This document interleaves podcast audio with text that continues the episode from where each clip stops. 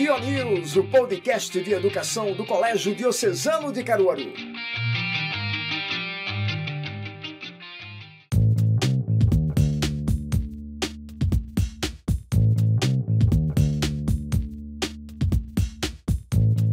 Olá, olá, bem-vindo, bem-vinda. Está começando o Dionews, o seu podcast semanal de educação do Colégio Diocesano. Para você, para toda a região agreste.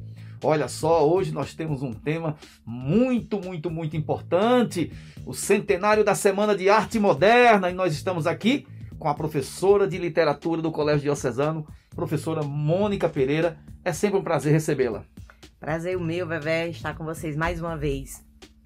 Olha só, professora Mônica, a Semana de Arte Moderna, né, 100 anos. A Semana de Arte Moderna mudou o curso da história da arte no Brasil. A gente pode entender como sendo um divisor de águas entre o passado e o que havia de moderno, entre o que tínhamos feito em todo o período de colonização e depois, mesmo entendendo que não estávamos totalmente independentes, e depois de 22, ou seja, o Brasil descobre que sabe fazer arte, que pode fazer arte. Que maravilha, professora Mônica. Agora, professora Mônica, o que foi essa Semana de Arte Moderna?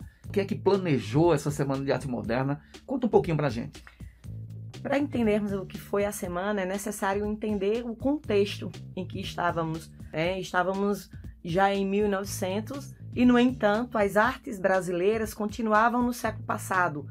Como o próprio Oswald disse, estávamos pelo menos 50 anos atrasados. A Europa já vivenciava todos os eh, movimentos de vanguarda e nós ainda estávamos aqui entendendo que os parnasianos eram os grandes da literatura. Ou seja, a Semana de Arte vem com o intuito de colocar o Brasil e as artes brasileiras no novo século. Nenhum momento em que procurava se modernizar, o que não era fácil. Por quê? Porque o contexto histórico também não ajudava muito. Era ainda um país de muito atraso, era um país que ainda acreditava que só a Europa sabia fazer. Então, o nosso jeito de fazer arte, de fazer literatura, tinha o olhar, o jeito, os valores da Europa e não os nossos. Não que não fizéssemos arte. Fazíamos, fazíamos músicas, artes plásticas, mas o que era valorizado, o que se via, era apenas aquilo que tinha um jeito europeu. É muita imitação, então. Sim, estávamos comemorando os, os 100 anos da independência do Brasil e o grande questionamento é: independência de quê? Se nas artes continuávamos a fazer exatamente o que a Europa havia feito. Foi assim com o romantismo, com o realismo, naturalismo, parnasianismo, simbolismo e continuávamos. Era necessário um grito mesmo de independência para que descobríssemos o nosso jeito, os nossos valores, o nosso povo vem com um desejo muito grande de conhecer-se o Brasil, de mostrar o Brasil aos brasileiros. Ótimo. Agora vamos falar dos personagens. Quem são os personagens, os grandes sujeitos deste evento, professora Mônica? Mário de Andrade e Oswaldo de Andrade são, sem dúvida nenhuma, as personagens principais. Mas nós vamos ter outros. Graça Aranha, Menor Delpíquia, o próprio Manuel Bandeira, que não estava presente por questões de saúde, mas que colabora. Nós vamos ter grandes participações de Di Cavalcante, Anitta Malfatti, ou seja, eram jovens, muitos deles recém-chegados da Europa, como adorava-se dizer, e que traziam esse jeito novo, uma forma muito inovadora de fazer arte, principalmente rompendo com aquilo que entendia-se como velho, como passado. Agora, a gente tinha ali a capital né, do Brasil, era o Rio de Janeiro. E esse, por que, que foi São Paulo o lugar escolhido para realizar essa Semana de Arte Moderna? Pois é, Vevé. É, São Paulo já funcionava como uma espécie de eixo do Brasil. Era ali que se tomavam as decisões políticas. Era ali que estavam os barões do café, que mandavam e desmandavam no país. Era ali que se tomavam as decisões econômicas. Então, o que acontecia em São Paulo disseminava-se com mais facilidade para o Brasil. Se bem que agora é uma outra análise, esse talvez tenha sido o grande erro dos modernistas entenderam que São Paulo era o Brasil e não era bem assim. Talvez se tivéssemos tido uma disseminação maior, um projeto mais ousado, tivéssemos tido um sucesso mais rapidamente, o que não aconteceu. Então, é, o Teatro Municipal em São Paulo será o cenário e por quê? Porque a gente vai entender também que ainda era uma arte de elite para elite. Né? E o Teatro Municipal é esse espaço de elite. São Paulo, mesmo que Mário de Andrade depois diga que é uma espécie de Arlequim, você vai perceber que é ainda uma questão muito elitizada. Quem eram os jovens que estavam ali? Eram jovens que eram filhos de barões de café, de homens muito importantes, jovens brancos, na maioria homens, e que estavam o tempo todo na Europa. Ou seja, essa discussão de conhecer o Brasil ainda é conhecer o Brasil, mas infelizmente pelos olhos da elite. Então, esse eu vejo como sendo um dos principais erros que foram cometidos, porque a semana também foi cheia de erros, né? Verdade, professora Mônica.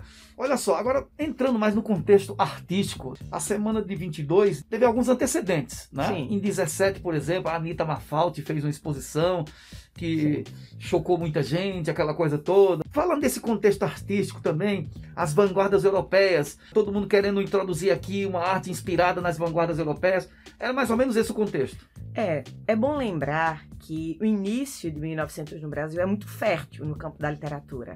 Nós vamos ter grandes nomes, mas cada um fazendo o seu.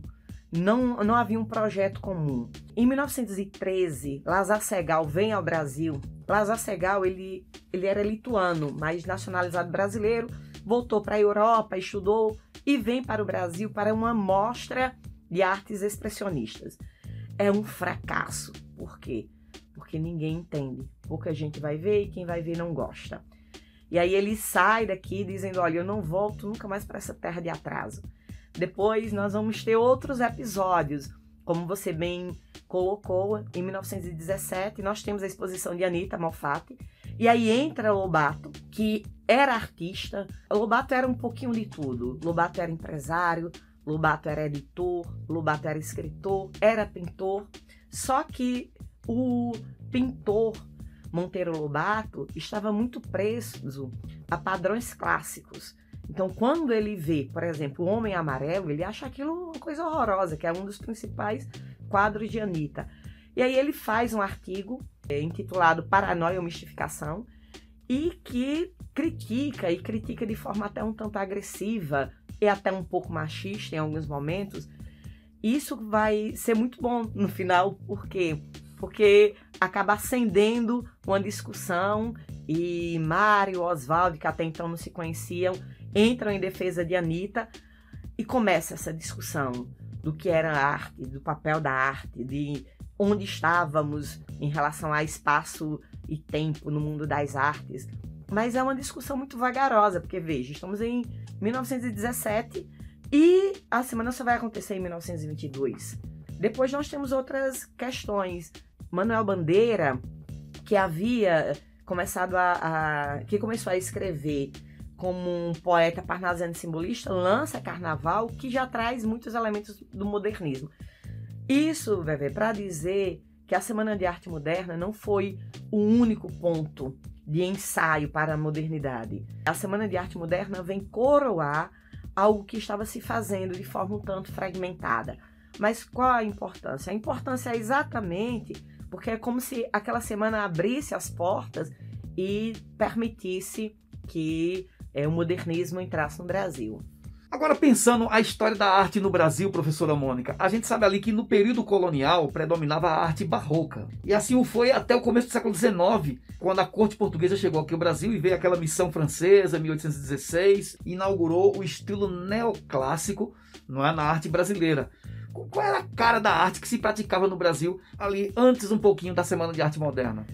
Os estudiosos costumam dizer que era uma arte que se fazia no Brasil por brasileiros, mas não era genuinamente brasileira.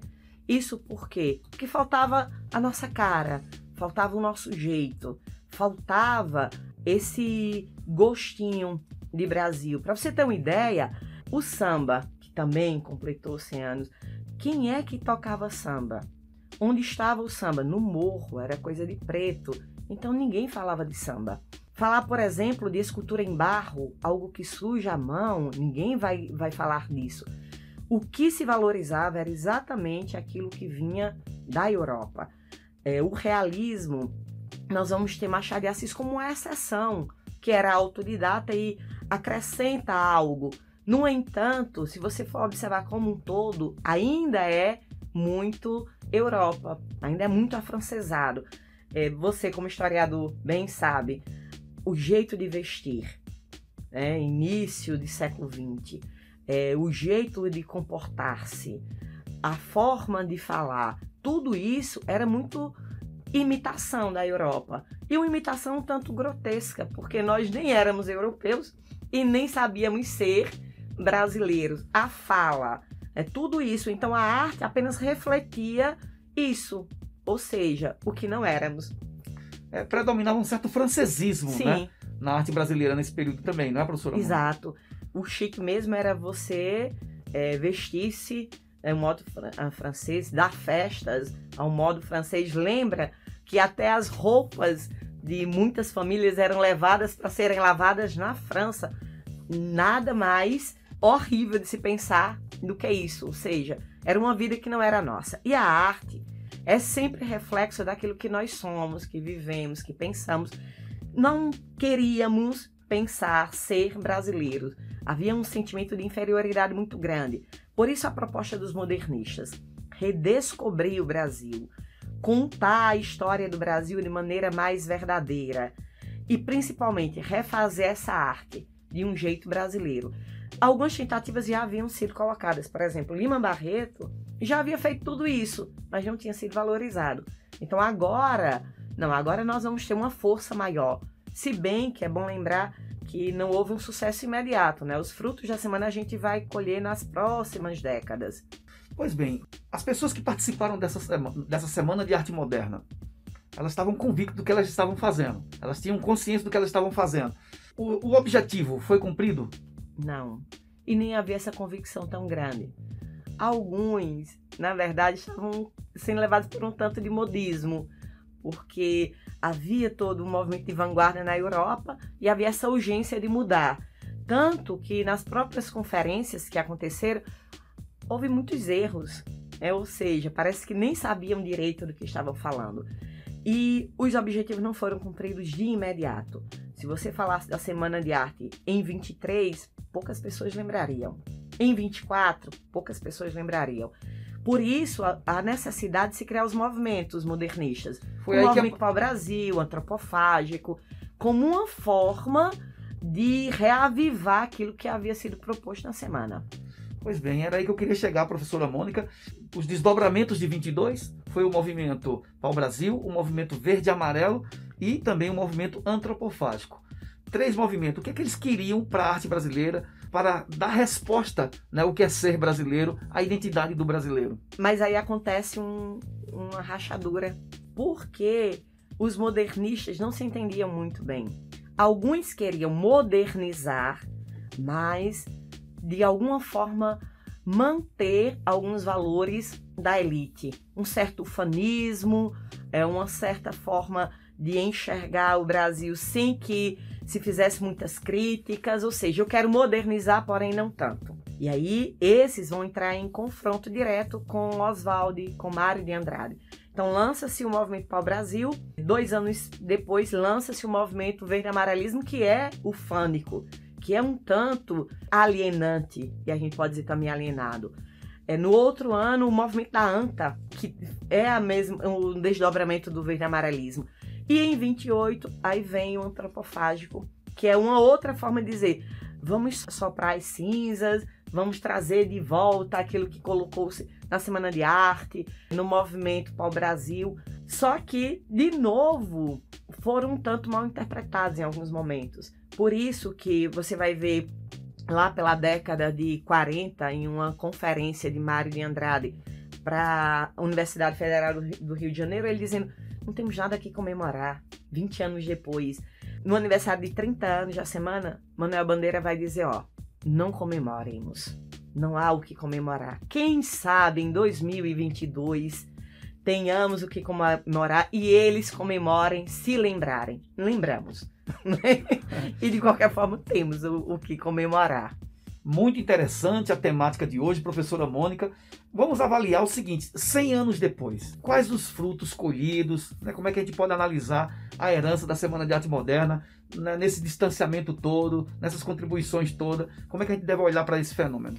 Ainda que de imediato não tenham brotado os frutos que se esperava, eu acredito que a Semana de Arte foi semente que cresceu aos poucos, mas que temos muitos frutos. Chegando à década de 40, o cinema que se fazia no Brasil era uma imitação do cinema estadunidense. Mas vem Nelson Rodrigues e, imbuído ainda das ideias do movimento antropofágico, cria um jeito novo de fazer cinema, que vai resultar no cinema novo.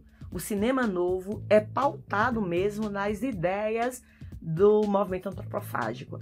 Na década de 60, nós vamos ter Caetano se debruçando no antropofagismo de Oswaldo e, de novo, trazendo algo que é ele, Gil, criando o tropicalismo. Se hoje nós vamos ao Alto do Moura e conseguimos entender que o que se faz ali não é só artesanato, é arte, é graças àqueles que vieram naquele momento e disseram para nós: nós sabemos fazer arte, nós podemos fazer com a nossa cara, com o nosso jeito, com o nosso povo, com a nossa voz. Se hoje nós reconhecemos Luiz Gonzaga como a grande representação dos valores nordestinos, é porque lá atrás, na Semana de Arte, se disse: olha, nós temos voz.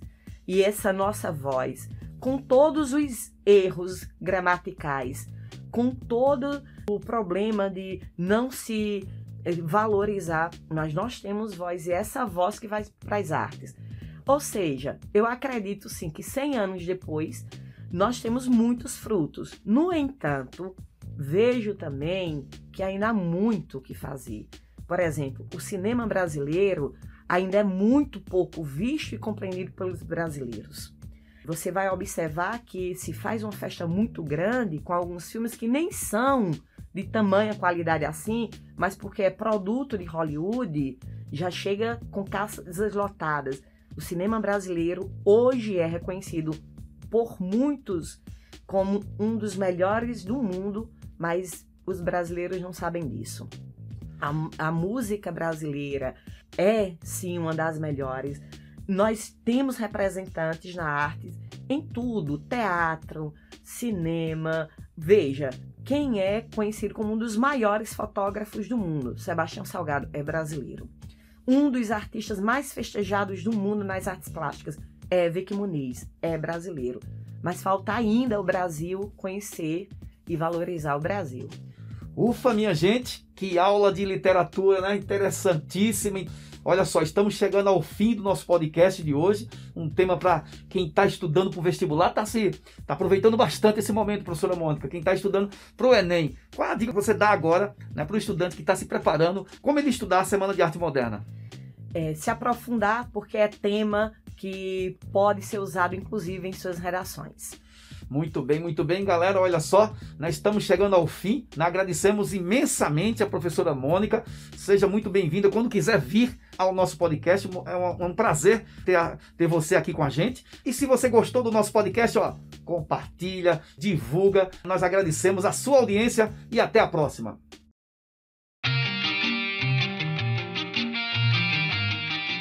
Você ouviu o Dio News, o podcast de educação do Colégio Diocesano de Caruaru.